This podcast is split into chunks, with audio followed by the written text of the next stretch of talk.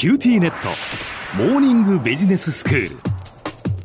今日の講師は九州大学ビジネススクールでイノベーションマネジメントがご専門の永田晃也先生です。よろしくお願いします。よろしくお願いします。先生今日はブックレビューですが、い。何の本をご紹介いただけますか、えーそうですね。今日はあの山本七平さんという方の「空気」の研究という本をご紹介したいと思っています。はいでこの著者の山本七平さんという方ですけれどもまあ1921年大正10年ですね。この生まれで1942年に青山学院の高等商業学校というところを卒業された、まあ、ただあの当時は太平洋戦争中だったので卒業後山本さんは直ちには徴兵されてるんですね。あそうなんですね、ええ。で戦後になりまして1958年に山本書店というまあ本屋を創立され、まあ、書店主としてまあ主に聖書関係の出版物の刊行を始められまして、まあ、その後日本人まああるいは日本に関する多くの評論を執筆されています。さてまあ今日ご紹介する「空気の研究」という本ですけれども1977年に文藝春秋から刊行されまして、まあ、現在は文春文庫でまあ読める本です。はい。であのここでいう空気っていうのはまあよくあの私たちが空気を読むとかそういう言葉で表す対人関係の雰囲気を意味しているものなんですね。その空気なんですえね、えであの今日この意味での空気っていうのはよく、まあ、ある意見にこう従わざるを得ないようにさせるような、まあ、同調圧力そういう言葉でまあ表現されることがありますね。で本書はまあそういう心理的な現象が発生しやすい、まあ、日本の文化的な背景について、まあ、考察しているものなんですね。うんこの本のあの冒頭部分では、まあ、例えばその戦艦大和の特攻出撃っていうのが大麻は無謀であったっていうことが論理上もデータ的にも明白であったとそれにもかかわらず、まあ、全般の空気よりして避けられなかったと今当時の関係者の証言が引用されてるんですね。はいでこの例に見られるようにその空気の支配っていうのは、まあ、極めて不合理な意思決定をもたらして、まあ、悲劇的な結果に終わることもあるわけです。うんまあ、しかし至る所で人々は何かの最終的な決定者が人ではなく空気であると言ってると、まあ、そう山本さんは指摘してるんです。ええである意思決定がまあ空気によるものだと言われれば、まあ、空気を相手に議論するわけにはいかないわけですし、反論の余地もなくなるわけですね。まあ、空気の責任は誰も追及できなくなるからです。なるほどじゃあなんか空気と言ってしまえば、まあ、都合がいいと言いますか、そういう面責任逃れができるというところもあるかもしれませんね。そうですねでまあ、この点に関連してその山本さんは論理的な判断と空気的な判断というものはあの実はこう節然と分かれているんじゃなくて、まあ、むしろその議論における言葉のやり取り自体が、まあ、一種の空気を醸成するっていう面があるんだとそういう意味でこう両者は一体になっているという非常にまあ興味深い指摘を行っているんですね。空気は本来自然発生的にこう醸成されるからこそまあ空気と呼ばれるわけですけれども、まあ、実はある種の意図を持って作為的にこう醸成するということも不可能ではないんだと。でこの空気には責任の所在を曖昧にする効果があってそのために作為的に空気が醸成されることがあるっていう指摘は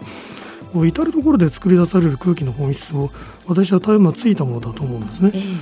まあ、そう考えてみますと、まあ、空気が空気がっていう人ほどですね判断の責任を自分や誰かが負うことを避けるために、まあ、自らこう空気を作り出しているに過ぎないんだということが分かってくるだろうと思います。しかしこの山本さんの考察は根底を追求する方向には向かわずに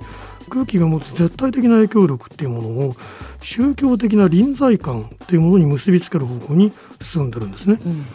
でこの臨在感っていう言葉ですけれどもこう物質の背後に何かが存在しているっていう感じ方その程度の意味で使われています。えで例えばですね私たちは大切な人の遺影というものはこれを単に物質として見るとこう観光液が乗られた写真紙に過ぎないわけですけれどもどうしてもそれをこう粗末に扱うことはできないだろうと思うんですね。えそうですね。でそれはその写真の背後に何かこう霊的なものが臨在しているっていう感じ方を持ってるからだと。で山本さんによればこの明治期の啓蒙主義っていうのはこういう霊の支配みたいなものを単に非科学的なものとして否定したわけですけれども一方でその視界力っていうのはいくらないことにしても現にあるものがあるんで、まあ、かえって猛威を振るうことになったんだと。でそしてなぜ我々は何らかの臨済界に支配されるのかを解明した上で空気の視界を断ち切る方がむしろ科学的だと述べてるんですね。はあ。でしかしこのこうした臨在感の影響っていうのは私は日本に限った現象ではないんじゃないかなというふうに思います。で確かに絶対者の存在を前提とするユダヤ教とか、まあ、キリスト教の世界観ですと物にこう霊性とか神格を認めるっていう思想は例えばこう偶像崇拝と呼ばれて否定されるわけですけれどもまあ、それが宗教的な禁止の対象になるっていうことは、まあ、物に冷静が宿るっていう見方、まあ、つまりこうアニミズムって呼ばれるような見方がですね日本人に限らず今人間の自然な感性に根ざしているっていうことを、まあ、逆に裏書きしているようにも思われるわけです。あのこの空気の士官に対して我々日本人の祖先が抵抗するための知恵を持っていたっていう指摘はまた非常に興味深いものなんですね。それ何かと言いますと水を差すっていう方法だというんです。うん、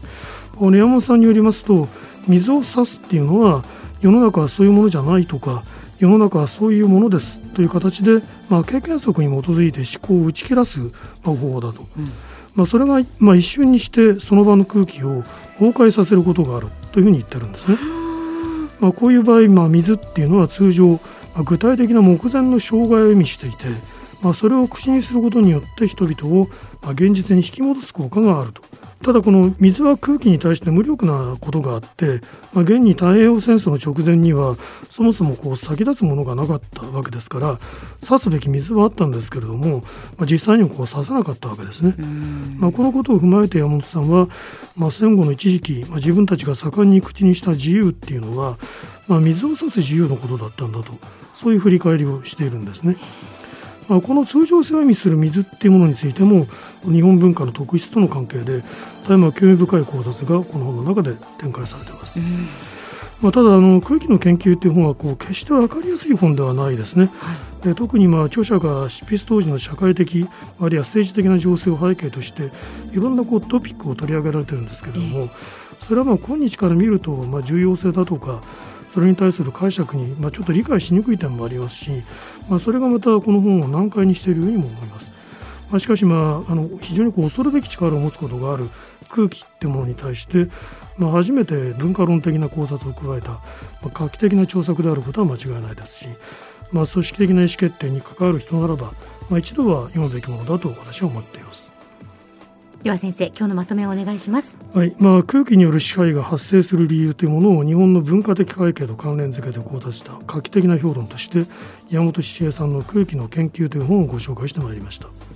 今日の講師は九州大学ビジネススクールでイノベーションマネジメントがご専門の永田晃也先生でした。どうもありがとうございました。ありがとうございました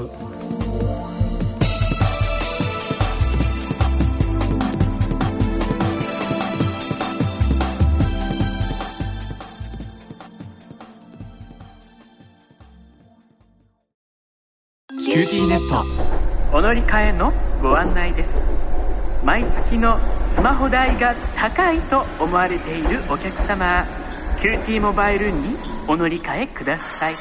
あなた乗り換えるわよ。お父さん早く。乗り換えるなら今格安スマホの QTモバイル